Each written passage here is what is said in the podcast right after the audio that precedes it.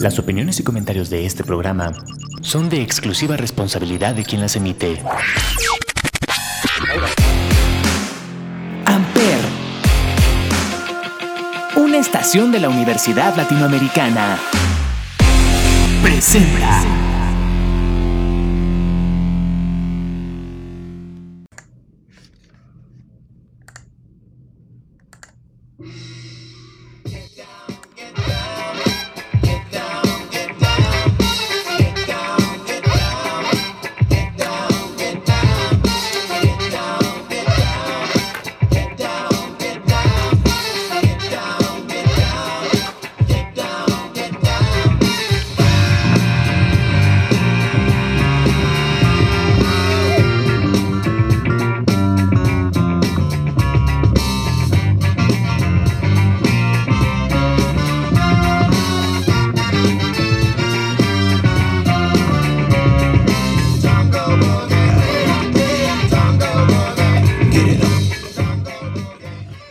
Bienvenidos a este podcast llamado 35 milímetros a través de Amper Radio de la Universidad Latinoamericana y como todos los jueves nos acompaña Olivier. Olivier, ¿cómo estás? Hola, Hola Ismael, como, siempre, contento de estar en la presentación. Y sí, recuerden que en este podcast hablamos de cine, hablamos de películas, hablamos de actores, directores y demás.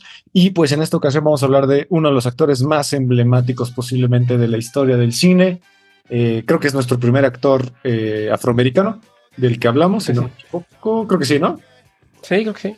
Y pues que además es un actor que tiene una trayectoria tan brutal que pues vamos a intentar hacerlo de la manera más eh, concreta posible porque la cantidad de películas que tiene, por lo menos en los últimos 20 años, nos podríamos echar un episodio completo de los últimos 20 años, nada más. una que empezó incluso un poquito tarde su, su aparición ya al mainstream. Eh, eso se lo debemos al maestro Tarantino, que nos haya presentado ya de manera oficial a este tipazo. Estamos hablando de los actores con una de las voces más eh, particulares de la historia del cine, que todas las frases que él dice se convierten prácticamente en emblemas. ¿De quién estamos hablando, Oliver? Sí, vamos a hablar de Samuel L. Jackson, que es este Samuel Leroy Jackson, un actor estadounidense, nacido en Washington, D.C., el 21 de diciembre de 1948, y que como bien dices, ¿no? Se hizo famoso sobre todo a partir de sus apariciones con Tarantino, y que es un pues, actor que es muy característico también por decir motherfucker, ¿no? Como dice mucha la palabra motherfucker y, y, variantes de eso, y es como muy, muy conocido por su lenguaje florido, digo. Sí, además de que él es uno de los grandes defensores de una cosa que se le ha acusado mucho a Tarantino, de que sobreexplota eh, la palabra niga eh, en su mm.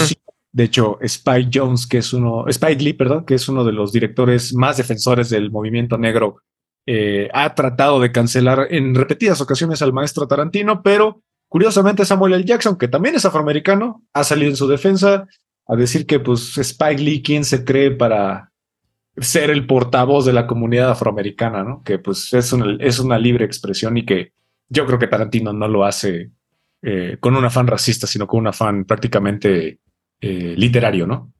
Pues sí, Tarantino es un cuate como muy cultural, ¿no? Entonces yo creo que pues también aprovecha la cultura afroamericana, que es parte de la de Estados Unidos. es correcto.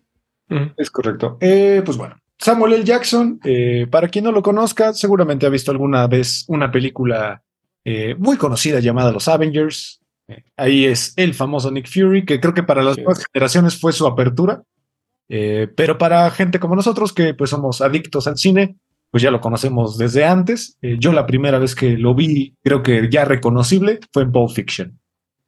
Sí, yo creo que fue uno de esos. Ya, ya tenía varias apariciones en otras películas, pero sí, en Pulp Fiction fue donde como que se pues destacó, ¿no? Particularmente y se volvió ya bastante famoso. Él ha sido pues, actor desde hace ya bastante tiempo, desde principios de los ochentas. Es correcto. Él este, estudió teatro y actuación. Y bueno, es un actor profesional desde hace mucho tiempo. Pero pues sí, este, su carrera despegó un poco más con con Tarantino, pero tiene, inclusive tiene películas con Spike Lee antes. Sí, y tiene, eh, participa incluso en uno de los sketches de comedia más importantes de la historia, que es el famoso Raw de Eddie Murphy, eh, personaje de ese sketch.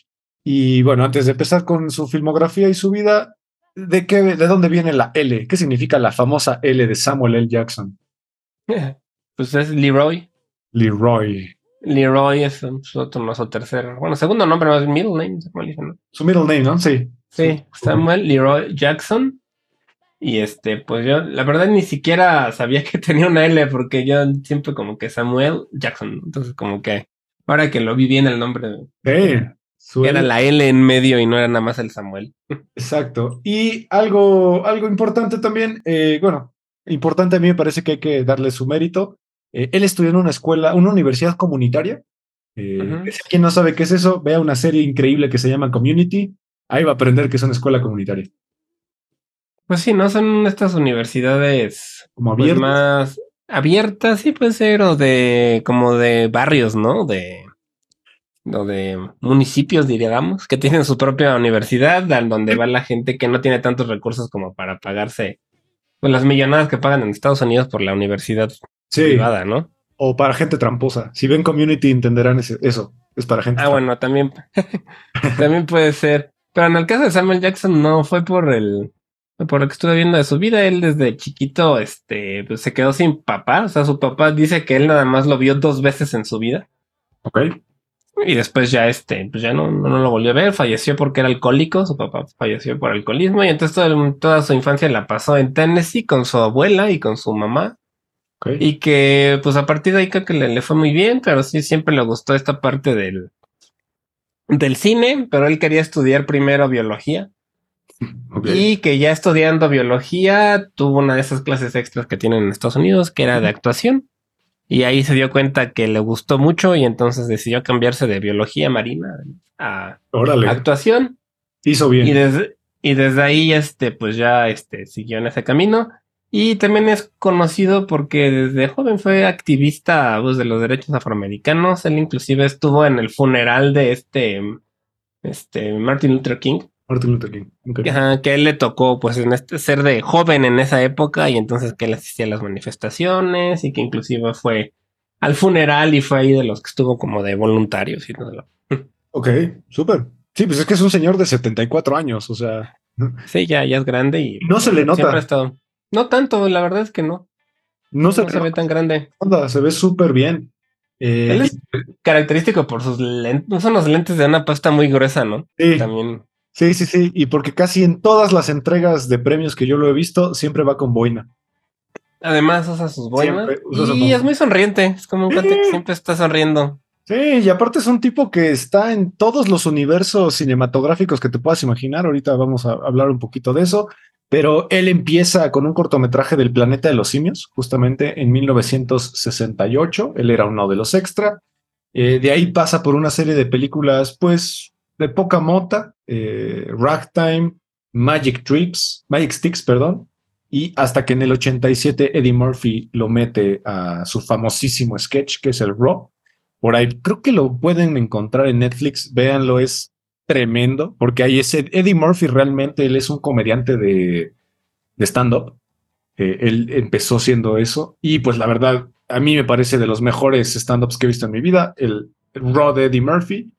Y pues bueno, ya en forma, eh, se mete a la actuación ya un poquito más, pues digamos, conocida en los ochentas con una, una película llamada School Days. Es una película de Spike Lee, como bien mencionábamos. Eh, que bueno, Spike Lee, si no lo conocen, es un director que siempre tiene como muchas temáticas afroamericanas, ¿no? Sí, a mí la verdad no me encanta ese de Spike Lee. A mí me cae muy bien. Sí, él como persona sí se me hace un poquito arrogante, ¿no? Como... Muy odiosito, sí. Ajá, muy odioso. Y tiene, pero tiene películas muy, muy importantes, ¿no? Sobre todo con de la cultura afroamericana en Estados Unidos. Y también creo que fue de los primeros directores en ser, pues sí, abiertamente activista, ¿no? Como de estos derechos y, hacer contenido, películas y siempre, pues defender esta parte, ¿no? Entonces yo creo que por ahí, pues de esa parte le también quedaba con Samuel Jackson. Exacto. Eh, de hecho, hay algo que yo nunca le voy a perdonar a Spike Lee, que es que haya hecho la porquería de, de hacer un remake de Old Boy. O sea, Ay. nadie necesitaba eso. De hecho, Old Boy se va a reestrenar en cines. Váyanla a ver, por favor, porque es una tremenda. eh, es una tremenda forma de iniciarse en el cine coreano. Para mí es Old Boy. No sé si sea buena idea verla con su familia, porque el final es un No. poco extravagante. Y también se va a reestrenar eh, Crossroads, la película de Britney Spears. Entonces, si quieren ir a, ir a ver Crossroads y saliendo de esa, pueden ir a ver Old Boy, eh, doble función. Nada que ver una película con la otra. Es pero- como, como un Barbenheimer, ¿no? Ándale, exacto. Y pues bueno, eh, un año después se mete a una de las películas más emblemáticas de Spike Lee, que es Do the Right Thing. Ujú. De hecho, esa sí me gusta. Es una película. Eso creo que no, buena. no recuerdo si la he visto o no, pero sí también eh, sé que es muy buena, ¿no? Muy- Posiblemente sí la ubiques. Es una película que de hecho tiene como por ahí muchos memes. Eh, y que además puso en el mapa a otro actor que creo que le, le costó mucho trabajo despegar su carrera, pero que gracias a Breaking Bad eh, y a Better Call Saul lo logró, que es eh, Giancarlo Esposito. De aquí salió. Ah, sí, sí. de aquí salió. Sí, ahí empezó, que también es muy buen actor ese cuate, ¿no? Que es Sí, sí, es tremendo. alemán chileno o alemán, es una mezcla de, Rico. o puertorriqueño alemán, es una No. mezcla ahí rara. Es de Dinamarca. Dinamarca, ¿no? Es de Dinamarca. Sí, es de Dinamarca. Eh, Tiene una, com- una, mezcla extraña de culturas. Y que también esta película puso en el mapa a uno de los actores que yo siempre voy a defender que se le reconozca más, que es el gran Jor- John Tu- Turturro. Sí, Y- también. Y Che de los Coen. Sí, sí. Él también ya, ya hemos hablado varias veces de él, ¿no? Que es un, un actor también que sale mucho y no está tan valorado como, Sí. como debería, creo, ¿no? Exactamente. Y pues bueno, eh, la primera película como un relativamente eh, viral en la que se mete Samuel L. Jackson es una porquería llamada El Exorcista 3. Eh, que yo, yo Bueno, la... que mucha gente le gusta por el susto Sí. este del, del hospital. Sí, y además porque regresó a la dirección William, P- William Peter Blatky. Eh, regresó como director porque él en la 2, según yo, no está. No, Y pues bueno, aquí regresa y pues bueno, de- después en una, el mismo año se mete a un monstruo llamado Goodfellas de Martin Scorsese, una de sus películas más eh, queridas, populares, eh, y además aquí se mete con actores tremendos de la, de la pinta de Ray Liotta, que en paz descanse, y Robert De Niro, y Joe Pesci además. Sí, pues es yo creo que el clásico de gangsters de Scorsese, ¿no? Buenos Sí. muchachos, creo que le pusieron aquí en México. Buenos muchachos, sí, es correcto. Y es donde, de hecho, Joe Pesci se lleva la película, siento yo, como este mm, mafioso chaparro, pero súper agresivo. Sí, si no saben quién es Joe Pesci, pues seguramente lo conocen de mi pobre angelito. Es el ladrón sí. chiquito. Sí, sí, sí. Que la verdad es un cuate que lo, lo ha hecho bien, ¿no? O sea, tanto en comedia como en drama. Lo ha hecho muy bien Joe Pesci. Sí, porque mi pobre angelito, de los dos ladrones, él se lleva toda la película, ¿eh? Sí, y es súper chistoso, la verdad es Sí. súper chistoso. Y, Sí, sí, sí. Y creo que Joe y, Pesci. pues aquí le tocó a...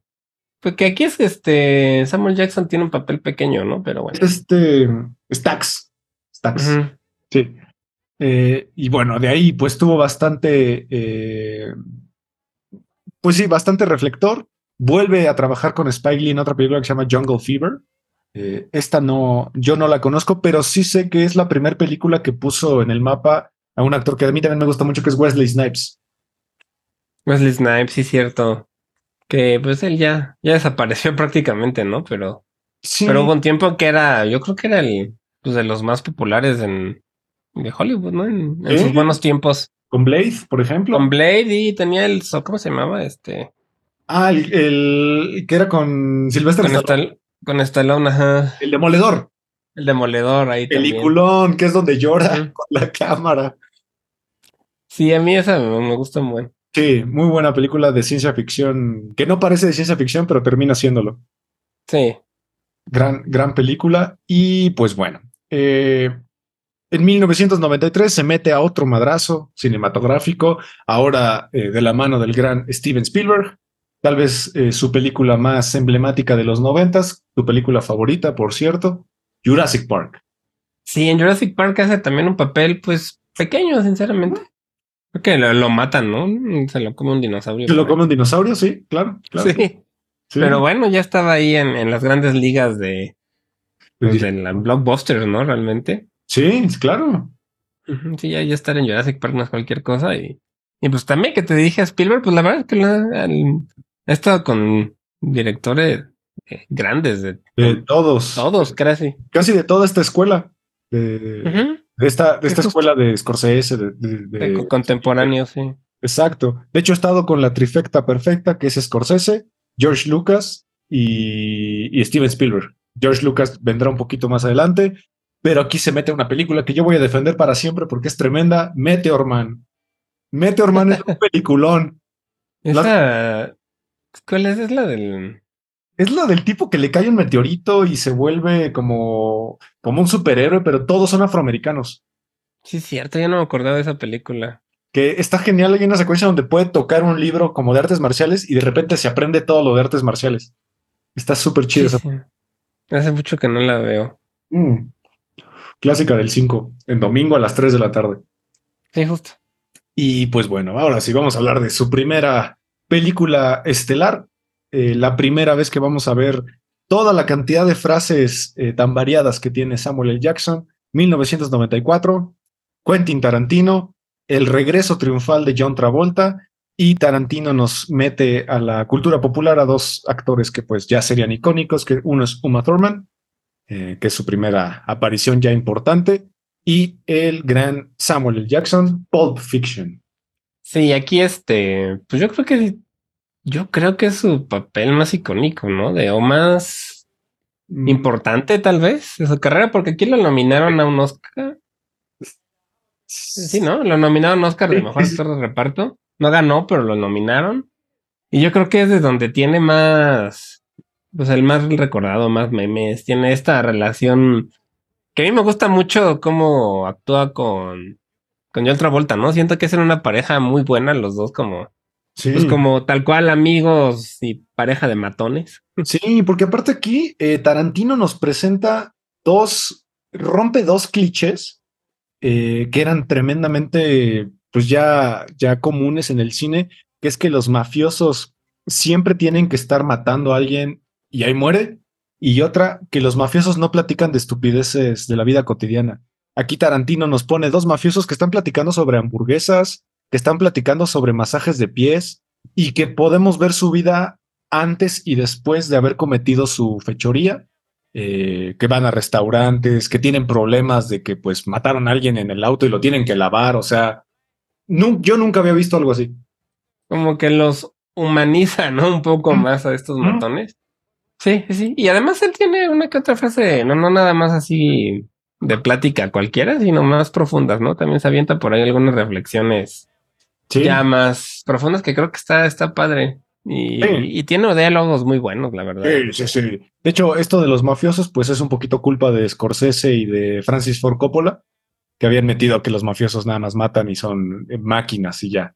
Eh, aquí tiene un diálogo que de hecho él inventó, él escribió y, estelarizó, que es el famoso Ezequiel, eh, no me acuerdo los números, pero es su frase, eh, antes de matar a alguien recita este pasaje de la Biblia que en realidad está inventado. Sí, sí, sí, sí, y justo es el que decía yo que estaba como, se me hace profundo, como que tiene por ahí un mensaje un poquito más, más allá de, cómo le dicen a las hamburguesas en otros países. Sí, exactamente. Que sigue siendo buenísimo. Sí, sí, sí, sí. Eh, ¿Cuál será el momento más icónico? ¿Ese? Donde va a matar a este tipo y echa todo este discurso, que es una escena que dura 27 minutos de tensión profunda. Yo creo que sí, porque es cuando él se. Como siento yo que se deja ir más como actor y saca esa personalidad que se hizo ya muy famosa en él, ¿no? Sí. Que es un cuate que puede cambiar de. como de verse bromeando a ser como un matón súper enojado y e intimidante, ¿no? Porque eso lo hace muchas veces en su carrera, como que tiene, está como de buena onda y de pronto se pone serio y ya te, y ya te intimidó, porque es un cuate que sí, que sí intimida, ¿no? Cuando se pone serio, sí. te la crees que te pueda matar sin ningún tipo de miramiento. Totalmente de acuerdo. Eh, mi película favorita de Tarantino, sin duda. No, no pondría otra por encima de estas. ¿Tú sí? Pues a mí tengo varias. A mí me gusta mucho Bastardo sin Gloria, la verdad, porque me divierte mucho esa película. Sí, pero es que Pulp Fiction es, es todo lo que Tarantino es en una sola película. Todo. Sí, sí. Sí, la verdad es que es muy buena y También Perros de Reserva me gusta un montón. Sí, no sí. es que Tarantino me gusta casi todo, Es pero sí se me hace la más la más icónica, pues sí, la que La más deja más Tarantino. huella en la cultura popular de Estados Unidos. la sobre más todo, Taran- o la más inclusive. Es la más Tarantina, sin duda. Eh, y además Sí, aquí y como Samuel Jackson, aquí sí creo que fue donde él realmente se lució. Sí, y además se convierte en su actor fetiche. En casi todas sus películas aparece Samuel L. Jackson. Eh, a veces ni siquiera sale en pantalla, como en Bastardo sin Gloria, sino que es narrador de algunas secuencias. Sí, que él también ha hecho, además de este tipo de narraciones, ha hecho doblaje de varias películas animadas Sí, y series, inclusive anime, creo. Y ahorita vamos a hablar un poquito de eso. Eh, en el 95 se mete con Bruce Willis y se mete a la tercera parte de Mm. Duro Matar, eh, que esa no me gustó tanto. La verdad, la 1 y la 2 creo que son las únicas buenas. La 3 y ya Sí. la- no me parecen tan interesantes, ni mucho menos. Eh, pero bueno, en los 90 pues Samuel L. Jackson su carrera empezó a despegar bastante. Eh, repite con, con Tarantino en una película que siempre va a estar infravalorada, pero a mí me parece que es una de las joyas del cine noir eh, contemporáneo, Jackie Brown. Jackie Brown. Qué gran película es Jackie Brown. Y qué gran papel hace él. Sí, ahí él es el malo, ¿no? Como el. Bueno, Anti- es, es un antihéroe pa- para mí. bueno, es que realmente en todas las películas de Tarantino son. Casi todos son antihéroes, ¿no? Realmente. Sí, sí, exacto. Pero Casi- sí tiene un papel importante en esta película también. Sí, sí, ya- y aparte Jackie Brown eh, es un ejercicio que intentó hacer Tarantino para rescatar un poquito este cine de la Black, la Black Exploitation, eh, que era un poquito lo que en México se conocía como el cine de ficheras, pero en Estados Unidos se hizo con la cultura afroamericana en los 60. Sí, un poco la exageración, ¿no? De la. Como clichés de, de la cultura afroamericana. Y es su única adaptación, porque. Eh, Jackie Brown es la adaptación de un libro y realmente creo que es la única. Todo lo demás es el guion original de él. Es correcto, es correcto. Y pues bueno, de repente en el 98 pega una película que yo no sé por qué la, la tengo muy presente de los de cuando la veía en el 5. eh, se llama El Negociador. ¿La viste? Con Kevin Spacey. Era buena. Sí, sí, sí. Sí, esa mm, también como dicen de que pasaban en el 5 bastante. Exacto. Era una película bastante conocida en el 5, pero bueno, en el 99 es donde revive otra vez eh, un madrazo, ya cumple con su trifecta perfecta y se mete con el gran George Lucas para regalarnos un papel que mantendría eh, en tres eh, películas consecuentes, el revival de Star Wars, el Maze Windu, un papel en donde no hay ni una sola toma de Samuel L. Jackson con siquiera una pequeña sonrisa, ni una. Toda la maldita saga, toda la trilogía está encabronado. Pues sí, él es como un uno de los maestros Jedi, ¿no? Como El consejo. del consejo. Y algo pues, raro es que le, le preguntaron que que qué color quería su espada o su sable, y él pidió morado. Que es un color que, que le gusta mucho, y entonces él, él tiene su láser, su sable láser color morado, ¿no? Que fue algo que se salía como de los cánones, cánones de Star Wars. Sí, Pero como, por ser él, lo, pues le dijeron que sí.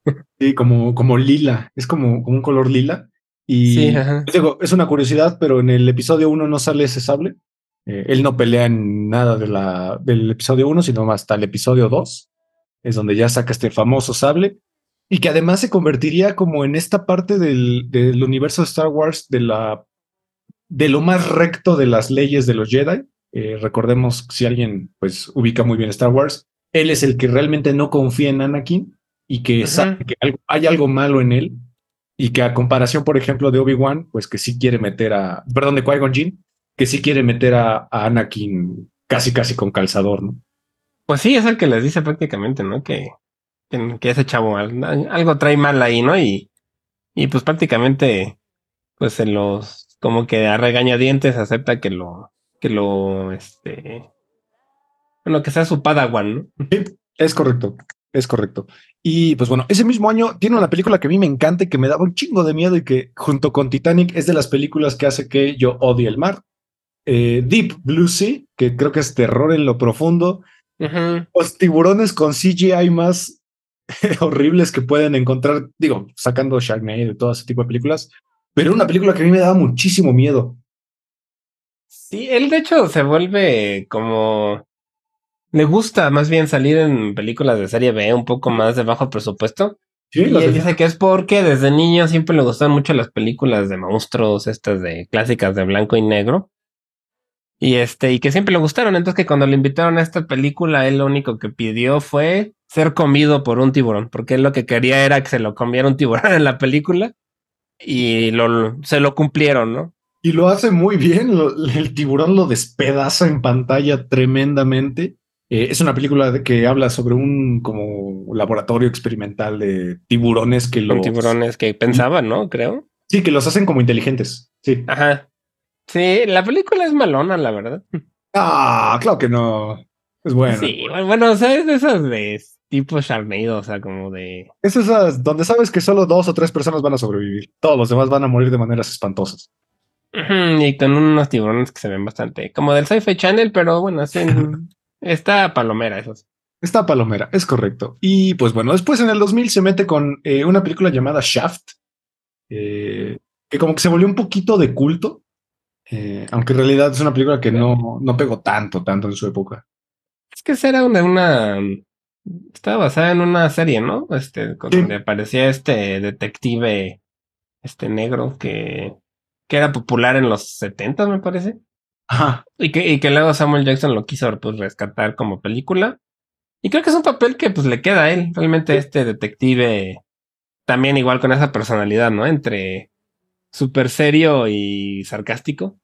Sí, es correcto. Aquí es la primera vez que yo conocí a Christian Bale. Es como de sus primeros papeles así ya trascendentes. Eh, digo, ya había hecho. Christian Bale desde chavito ya estaba actuando, pero sí. Ya de adulto, pues, me refería más bien a Sí. más de adulto. Pero en el Tony Collette también. Tony Collette, cierto, cierto. Y este señor, ¿cómo se llama? Eh, Jeffrey Wright, que después sería famoso por eh, ser el detective Gordon de, de Batman en la De nueva. Batman, sí, justamente. Exacto. Y pues Shaft, bueno, sí, es- pero la verdad no me acuerdo tanto de Shaft. ¿no? Sí la vi, pero no me dejó muchos recuerdos.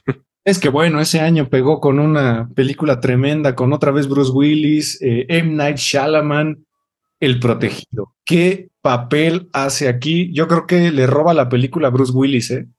Sí, aquí hace un papel muy característico de este villano con los, con los huesos frágiles, ¿no? Huesos de cristal, ¿no? Creo que tenía. Ajá, que tiene esta enfermedad que se le rompen los huesos muy fáciles y que es parte de esta trilogía de, de Shyamalan, ¿no? De su trilogía como de superhéroes. Exacto. Eh, él es una persona discapacitada, eh, con lo que decíamos de los huesos de, de vidrio, que es eh, adicto a los cómics, tiene una colección importante de cómics y además es curador de cómics. Y que, pues bueno, vamos a spoiler un poquito. si no lo han visto, pues adelántenle un poco. Él es el villano en realidad y lo que quiere es buscar eh, gente que tenga capacidades eh, parecidas a los superhéroes y él convertirse en un villano porque pues él dice que para todo héroe debe haber un villano.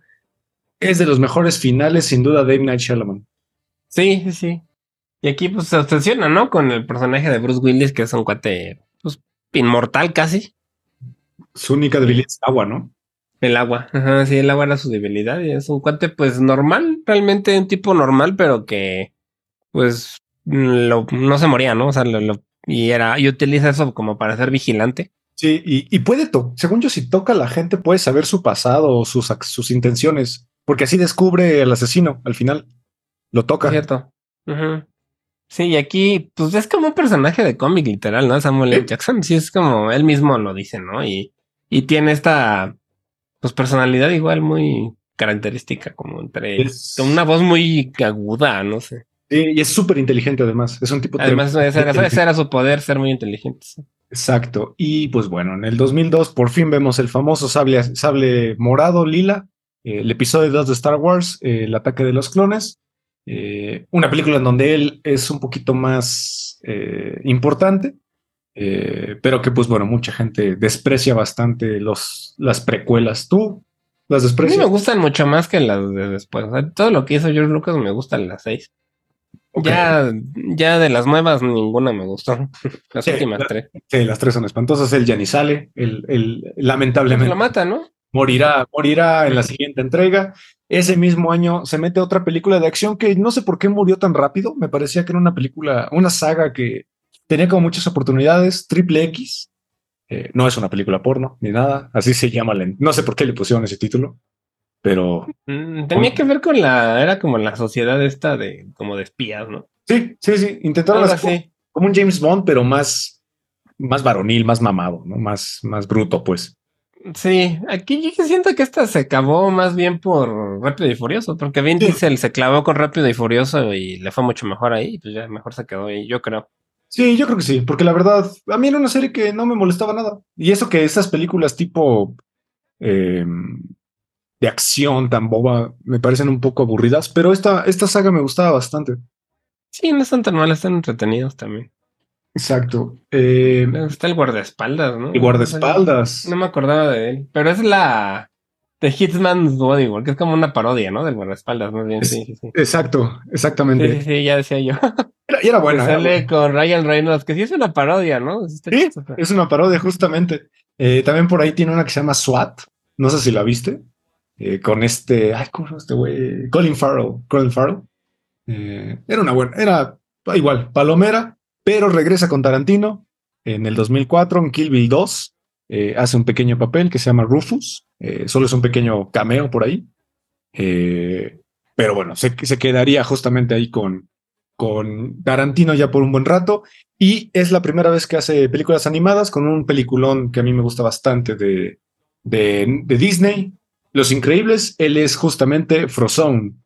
Es el malo, ¿no? No, es el amigo de hielo. El amigo de los increíbles. No, fíjate que. Sí, el amigo de- la familia. El amigo de Mr. Increíble, que van a jugar bolos, pero en realidad van a combatir el crimen a escondidas. Ah, claro, que es como un Iceman. Silver Surfer o algo así. Pero de hielo. Justamente, es esa. Sí. Eh, y pues bueno, regresa en el 2005 con, un- con la segunda parte de Triple X. Eh, pero bueno, ese año realmente lo importante es Star Wars Episodio 3 porque muere a manos de la persona que él siempre dijo que iba a causar destrozos, que era Anakin. Sí, esa. Pues esa vuelta de tuerca rara, ¿no? De que. Bueno, de que ese chavito se volvió Darth Vader tarde o temprano y ya se volvió este villano, ¿no? De Star Wars. Que a mí por eso me gusta esa saga, porque siento que es como un buen. Desarrollan súper bien al villano en Star Wars y te lo cuentan desde. Desde chavito, ¿no? Y te van como haciéndote encariñar con él para que resulte terminar en el villano de la, de la saga. Exacto, y además eh, es importante porque tú sabes perfectamente que Anakin va a ser eh, Darth Vader, o sea, eso Sí. ya, ya lo venían construyendo, pero yo creo que aquí un gran logro del- de, Lucas es que te va desarrollando pequeños personajes que encaminan a Anakin a convertirse en lo que es, y para mí Mace Windu es un personaje eh, crucial porque hace que justamente Anakin desarrolle este odio hacia los Jedi, ¿no? Porque es la parte, él representa Sí, la parte porque él no lo quería, ¿no? O sea, se, se notaba y le agarra rencor y se empiezan. Sí. Sí, cuando en realidad todo, todo el tiempo tuvo razón. Él es la parte más formativa de los Jedi. Más burocrática, si lo quieren ver así. Sí, sí, era el más, el más serio. Exacto. En el 2006 mete una película aburridísima y tonta, pero que nos regala una super frase de Samuel L. Jackson. Serpientes a bordo, snakes on a plane. I'm sick of these motherfucking snakes on this motherfucking plane. Sí, a mí no se me hace tan aburrida. Eso mí me gusta mucho porque es una tarugada. O sea, es una película serie B que tal cual era la intención ser totalmente absurda, ¿no? ¿De qué se trata? Para que alguien que no la haya visto quiera verla. ¿De qué, la premisa, ¿de qué es? A ver, tú que la Pues tal cual son serpientes en un avión, ¿no? Es un avión que transporta serpientes, no me acuerdo si las llevaban a algún zoológico o qué. Y obviamente se escapan las serpientes y Un vuelo comercial. Era un vuelo comercial, claro. Y se empiezan a se empiezan a invadir este A los este pasajeros. avión, empiezan a atacar a los pasajeros y pues Samuel, Samuel Jackson es el pues el héroe aquí que se encarga de pues acabar con las serpientes y defender al avión y a los pasajeros, ¿no? Y es un papel totalmente absurdo, ridículo, que esa era la idea, o sea, yo creo que pues esa película y por eso es famosa, yo creo porque Samuel Jackson la se burla de él mismo. ¿no? Sí, la película es estupidísima, la premisa es estupidísima, pero esa frase yo nunca la voy a olvidar. I'm sick of these motherfucking snakes on this motherfucking plane. Sí, yo- y, y creo que es de sus papeles también más reconocidos, digamos, fuera del, en- del cine más serio, ¿no? Sí, sí, sí, sí, eso estoy de acuerdo, totalmente de acuerdo. Eh, en el 2007 se mete al universo de Stephen King. Eh, se mete con una película llamada 1408, que es eh, Mm. una adaptación de, de un libro de Stephen King con este actor. John Cusack, ¿no? Cusack. Es una película que a mí me gustó mucho, pero que pues no tuvo Sí. mayor repercusión. Parece prácticamente que comparte el universo del resplandor, eh, porque todo Similar, sí, se parece. Sí, todo es en un hotel y en una habitación y como que se queda atrapado, ¿no? John Cusack se Sí. queda atrapado en esa, en esa habitación, Y como en un loop. como, ajá, como en un loop ahí medio extraño y él era, Samuel Jackson era el, el gerente, ¿no? Del hotel. Es correcto. Que le dice, él es un escritor y quiere irse a esa habitación porque es un... Ahí murió alguien, ¿no? Y el del hotel le dice, es que esa habitación no la rentamos porque siempre hay problemas, este está como, es mal augurio, no vayas y El resplandor. tal cual que...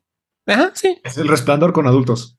Con puros Sí, adultos. muy- sí, es muy parecida y es buena. A mí también sí me gusta, la verdad. Sí, es muy buena película, pero el 2008 definitivamente sería el año importante para Samuel L. Jackson. Iron Man, Star Wars, la de Guerra de Clones, eh, que es esta serie que la verdad es para mí de lo mejor que he visto en animación. Spirit, de Spirit, perdón, que es una película eh, de Frank Miller, de una adaptación de Frank Miller, que no sé por qué le fue tan mal, si a mí me, me pareció que era muy buena. Y una película que siempre voy a defender y que la verdad me, me da coraje que la gente la menospreció mucho, Jumper. ¿La viste? Sí, me acuerdo poco, pero sí, es un cuate que viaja en el tiempo, ¿no? No, no, no, que puede saltar eh, rompiendo como el espacio-tiempo y puede moverse de lugar en lugar. Puede Ah, sí, sí, sí. Sí, que viaja. Que es este mismo niño, eh, Jaden Christensen. Jaden. Sí, me acuerdo que esa la, la vi hace un montón, sí. Es no la muy vuelto a ver, creo. Muy infravalorada, es muy buena. Denle Que se hizo famoso porque la grabaron con la red. Creo que fue de las primeras cámaras o películas que grabaron con la red. Eso sí no lo sé. Esa, esa de Jumper. Esa no, no lo sé, pero denle a cariño a esa película. Es muy buena y además gran villano eh, en esa película. Pero yo creo que Iron Man es la que le abriría una nueva era a Samuel L. Jackson, eh, ya que aquí pues tendría un papel que prácticamente no se le van a quitar hasta que él se muera o maten a su personaje, Newt Fury, que fue polémico en su tiempo. A mí la verdad no me gusta ese papel tanto. ¿Por qué? Bueno, pues no sé, como que siento que lo hicieron más chafa de lo que era realmente en los cómics. Bueno, empezando por una polémica importante, Nick Fury es blanco. Aquí eh, es eh, afrodescendiente. Eh, Yo no la he visto, pero parece que la última. Ah, la ¿Cómo se llama? La, en la serie. Secret Invasion. Esa que ahí lo destrozan. O sea, que se, que es una. O sea, que debe que. Su personaje como que lo arruinan por completo porque lo. Sí, sí, yo también he escuchado basura de ella.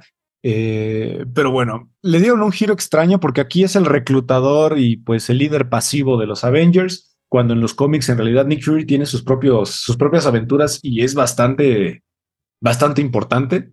Eh, aquí pues, ¿Sabes que se me hizo chafísima? Que en la de, creo que es en la de Capitana Marvel, que le saca el ojo a un gato, el gato este que era Ah, extraterrestre. sí, es una pendeja. Siento que, o sea, el tipo se veía chido así con su parche y todo, como para que salieran con una razón tan mensa. Una güey. pendejada, sí, sí, sí, ya sé. Sí, Sí, sí, como que yo me esperaba algo muchísimo mejor y le salen con que el gato se lo Sí, sí, sí, sí.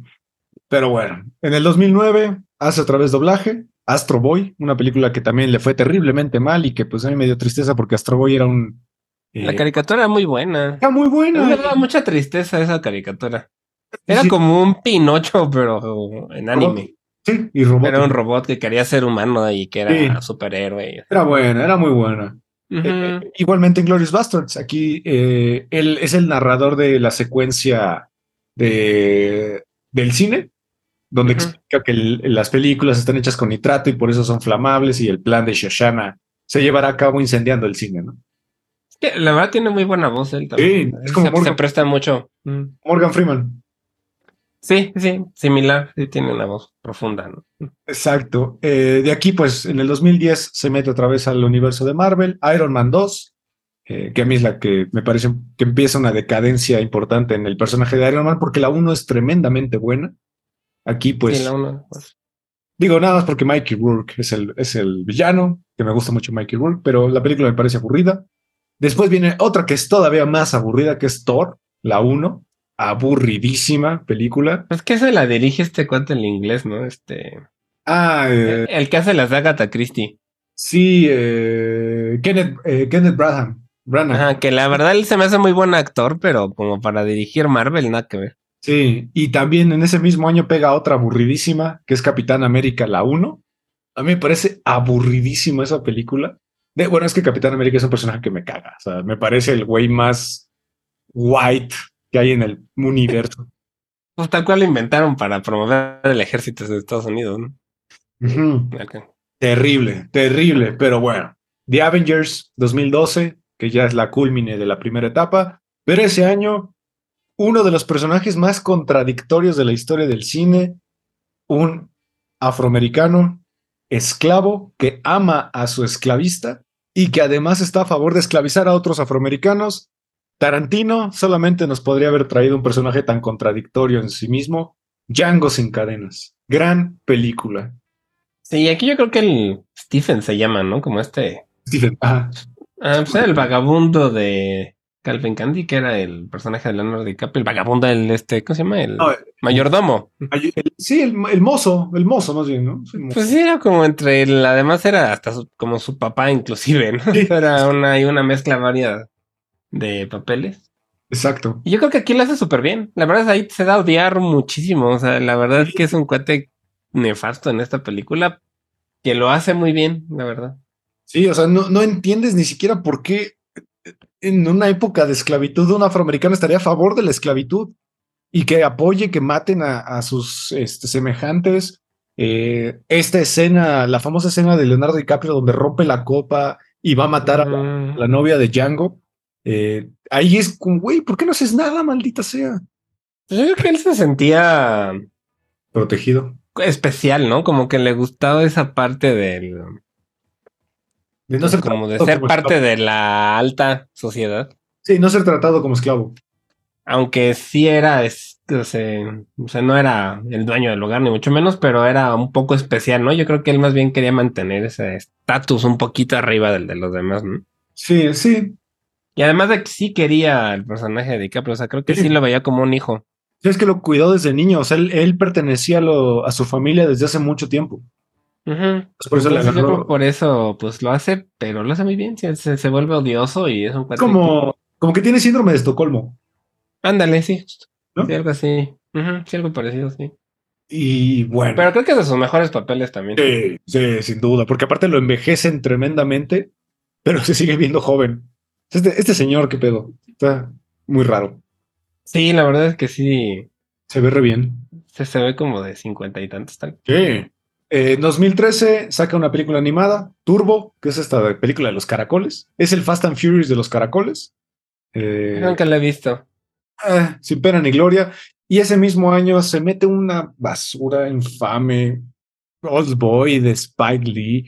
¿Qué, Ah, sí. qué necesidad? ¿Por qué? O sea, Old Boy es de las películas. Yo creo que es la mejor película norcoreana de la eh, sur- surcoreana, perdón, de la historia.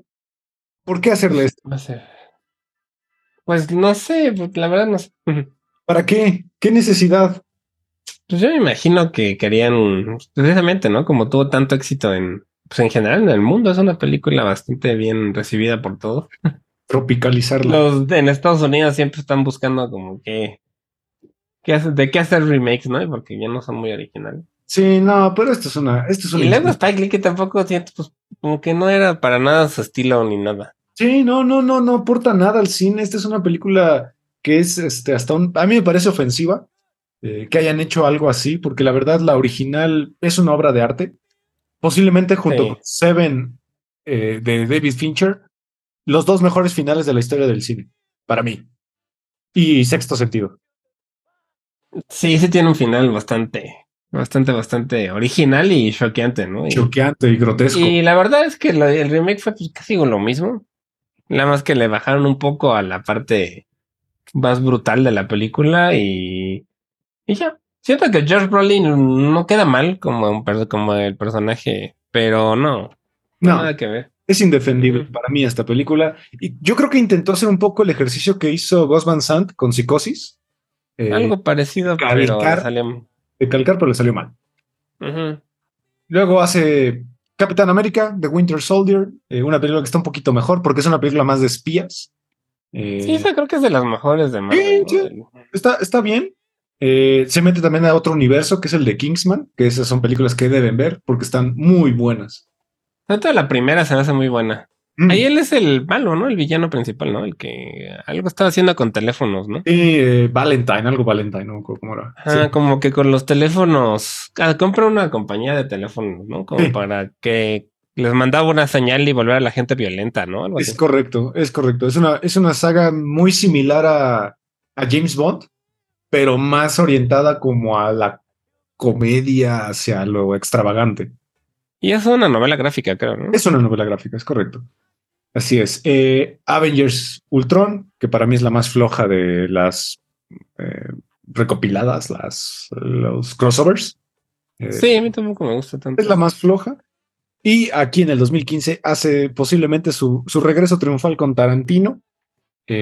una película que prácticamente él protagoniza. The Hateful Eight, una película que yo les recomiendo ver justamente con el clima que tenemos el día de hoy o en invierno. Una película que se siente super cozy. Eh, una película western y una película donde van a ver a Samuel L. Jackson en todo su esplendor. Sí, aquí es, es de los protagonistas, ¿no? Y es una historia muy, pues muy minimalista para lo que suele hacer Tarantino, ¿no? Porque casi todo es en una sola cabaña, Es, es en una locación, solo por ahí. hay una un locación Y ya. y un poco, mucho diálogo, ¿no? Y conflicto entre, pues son un grupo de que son, son personas como del viejo este, ¿no? Que por una nevada terminan en una cabaña. Son refugiados, que es una como posada, es una posada. Ajá, es una posada y pues terminan ahí, este, en conflictos mutuos, ¿no? Y está, está padre. Es una gran película y además Hay tiene- una versión larga, ¿no? En Netflix. sí, está muy chida. Como miniserie, ¿no? Sí, es justamente esa que está, está muy chida. eh, y además tiene una peculiaridad. Kurt Russell estrella una guitarra que tenía como 100 años y no lo sabía.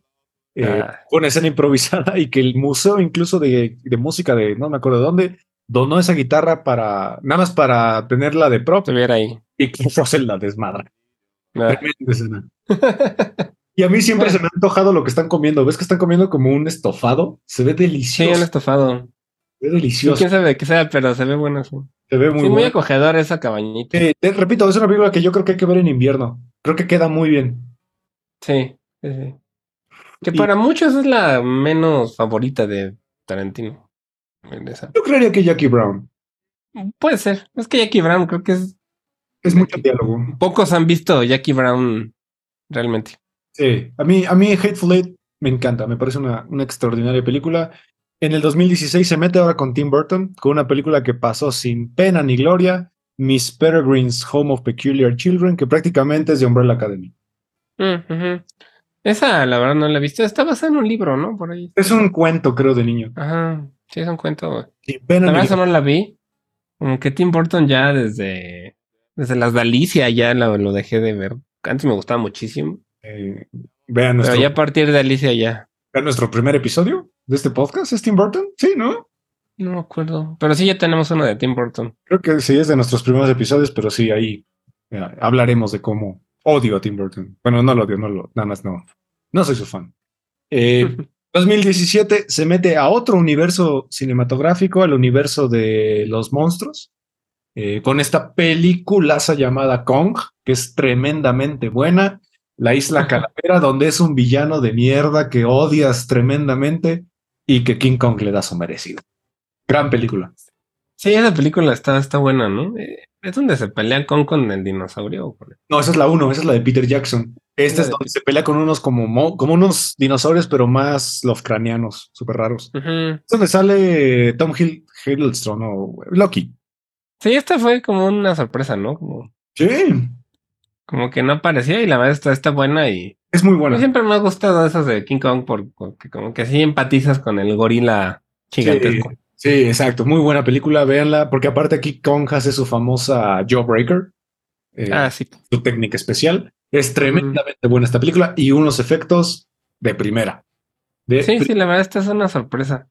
Sí, exacto. Eh, 2018 llega la, la que muchos dicen que es la mejor película de Marvel, eh, Infinity War, y la que marcó la decadencia, eh, solamente que aquí se muere, eh, en, el, en el, ¿cómo se llama? En el chasquido, se muere eh, Nick Fury, y que yo ahí tengo una pregunta.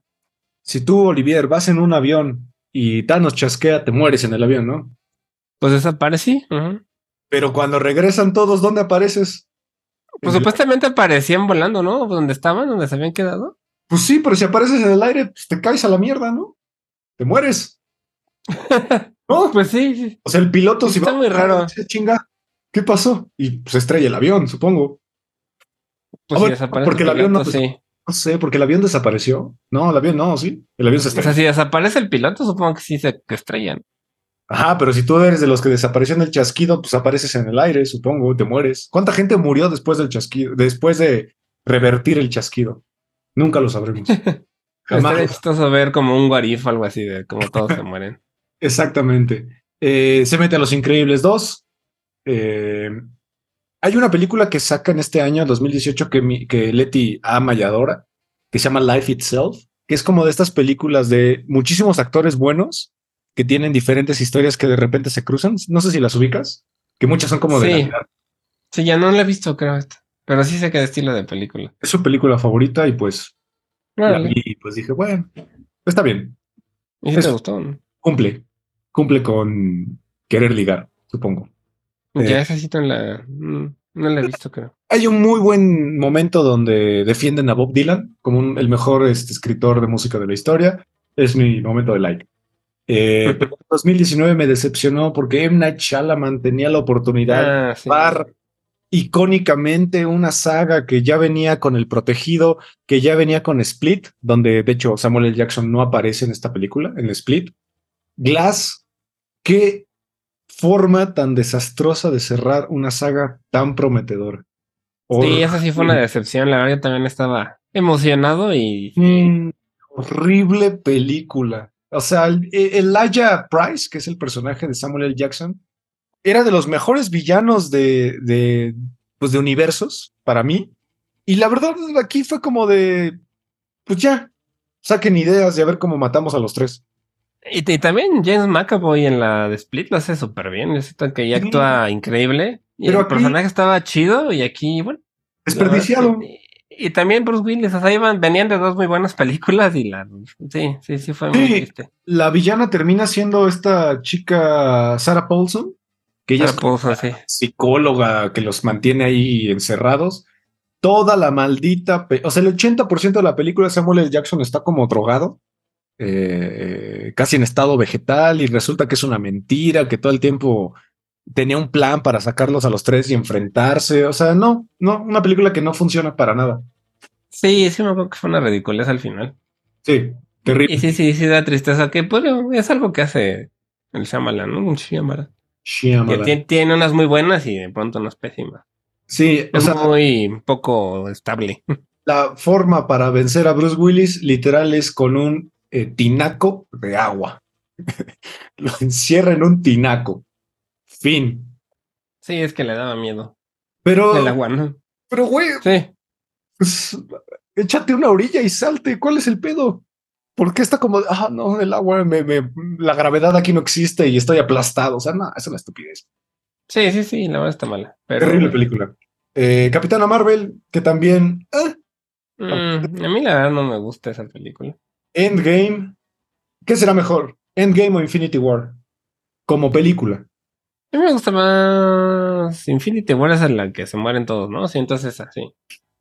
Es que Endgame solo es visualmente orgásmica, porque están todos ahí ya peleando y Avengers Assemble y la chingada, ¿no? Pero a mí no me gusta War- tanto, la verdad. Es que solo es eso, solo es como a pantalla pendejos. Además se me hizo una pésima idea eso de vamos a arruinar el mundo otra vez y Sí, regresando a todos y vamos a matar a Thanos super ojete. Sí, él estaba súper chido haciéndose una sopita en su rancho y pues de repente huevos, llegan todos y lo, lo descagan. Y la verdad, Thor que Infinity War- sí, ¿no? Infinity War es una mejor película, como a película. mí me gusta más. Sí, a mí me gusta mucho más. Sí, Y bueno, pues siento que termina bien o sea, esa parte del chasquido y, con Iron Man. y además yo siempre estuve de acuerdo con Thanos, entonces Sí. me- me Totalmente de acuerdo. Totalmente de acuerdo. Ta- Thanos tenía razón. Y si no están de acuerdo, pues, pues ni modo. Sí, se me hizo muy egoísta lo que hicieron, de hecho. Sí, totalmente de acuerdo. Eh, Spider-Man Far From Home, a mí este Spider-Man no me gusta, nunca me va a gustar. La verdad, este niño nunca va a ser mi, mi queridísimo Tommy Maguire. No, a mí sí me gustan, la verdad, me entretienen. Y siento que lo hace bien, o sea, queda como Spider-Man, yo siento. Ay, a mí no. Sobre todo porque se ve chavito, o sea, Tom Holland se ve realmente como Spider-Man, es en los cómics, ¿no? Por lo menos en los primeros. Sí. Que era un adolescente y aquí le queda bien esa personalidad. Pero a mí sí me gusta más Tobey Maguire, la verdad. Sí, pero no sé, yo, yo no sé. Este es un niño que no, no me convence mucho. Y sobre todo esta, ¿cómo se llama? Zendaya, que siempre trae su cara de huele pedo. Eh, que toda la, toda la maldita película está así con su cara de Resting Beach. Bueno, pero sale Marisa Tomei por lo menos. Ah, bueno, sí, esos son gracias. Esos son gracias. Totalmente. Aunque bueno, era, estaba muy joven para ser la tía May, pero bueno.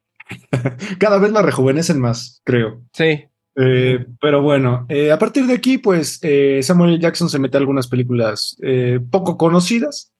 Se supone que el próximo año van a sacar un remake por segunda vez de Garfield, en donde él va, va a salir. No sé si es una película que alguien pidió o alguien necesita. Yo creo que no. Pues la original es bien mala, ¿no? Horrible. La primera. Horrible. Nunca la ven en español. Es Adrián Uribe. Please, no la vean en español. Vean en inglés porque yo hoy agradezco algo. Sale eh, Jennifer Love Hewitt. Ah, sí, es cierto, ella, Muy bien. ella es muy guapa. Ahí, ahí, muy bien. Eh, y pues bueno, eh, Samuel L. Jackson también está en algunas series, eh, empezando por esta que ya habíamos mencionado, la, la un poquito infame eh, Secret Invasion. eh, sobre todo gente de mi rubro, que es animación, estamos un poquito en huelga de esta película porque toda la intro está hecha con IA y pues, ah, sí, artificial. pues qué, qué estupidez, ¿no? Pero pues bueno, esos son algunos ¿Cómo, se llama? Ah, Scrolls, ¿no? Los scrolls. Sí, esos, los scrolls. O sea, de eso trata, ¿no? De los Scrolls y de cómo han... Son como reptilianos de Marvel, ¿no? Que, que supuestamente están invadiendo a la... Pues como a la, a la Tierra a través de usurpar el lugar de personajes importantes como políticos y en este caso, pues superhéroes y miembros de Marvel, ¿no? Y yo la verdad no... Pues no, no conozco, no les conocía mucho de los cómics. Pero por lo que he visto y escuchado, está muy aburrida. Sí, he visto que después de She-Hulk ah, es de las que peores críticas ha, ha recibido. Pero, bueno, ustedes sabrán si la ven. Vean un anime que él eh, es el productor ejecutivo y además la voz principal, Afro Samurai. Eso sí es una buena serie. Gran anime, eh, gran manga. Véanla, es tremenda. Afro Samurai. ¿Esa dónde está? ¿En Crunchyroll, algo así? Está en esa, ajá, yo, yo la vi en internet en estos lugares de anime. Qué buena serie, véanla si pueden. Está súper, súper chida. Y no, no la he visto, pero... véanla. Está en, el, está en Agentes de Shield, que yo nunca la vi. Eh, Yo vi un par de... me antoja. Uno que otro capítulo. ¿Está buena? ¿Es importante para, para el universo Marvel que la veas? Pues la verdad creo que no. No, no es como esas que están conectadas con todo. No es Pues nada fundamental. más son como estas aventuras de ese grupo de los agentes de S.H.I.E.L.D. que van a resolver ciertas cosas, pero es más como algo así de la CIA o algo así como... Ok, O el FBI, de ese estilo más como policíaco. ok. O sea, pero con de Marvel, así como palomera. Pero no, muy buena no estaba. a nadie le importa. Entonces.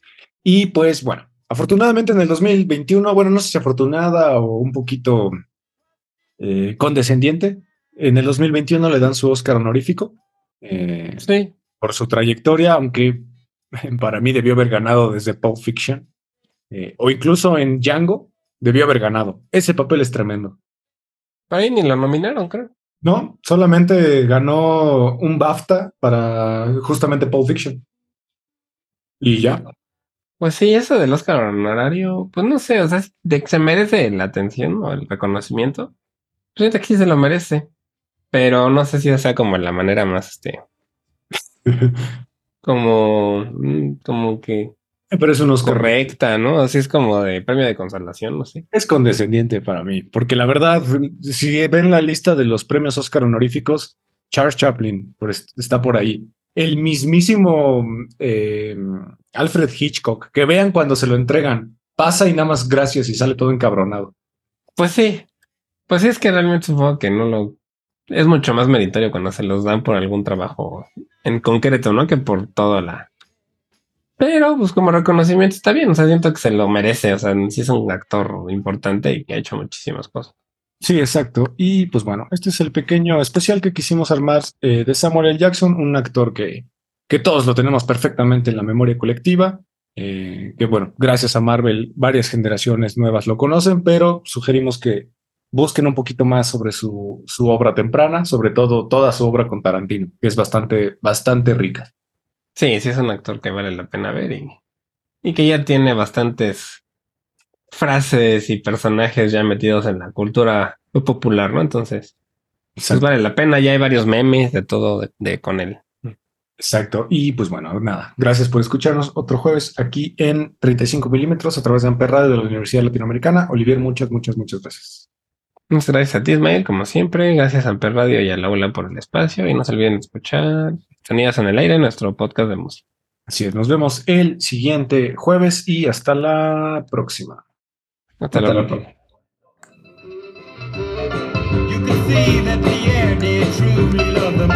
You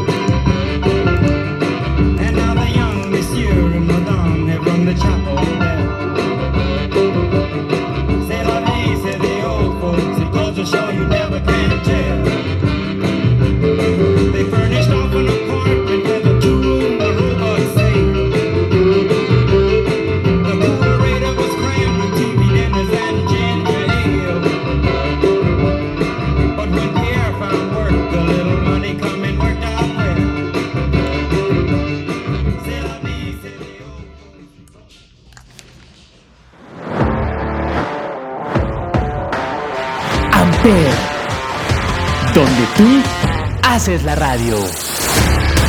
Presentó.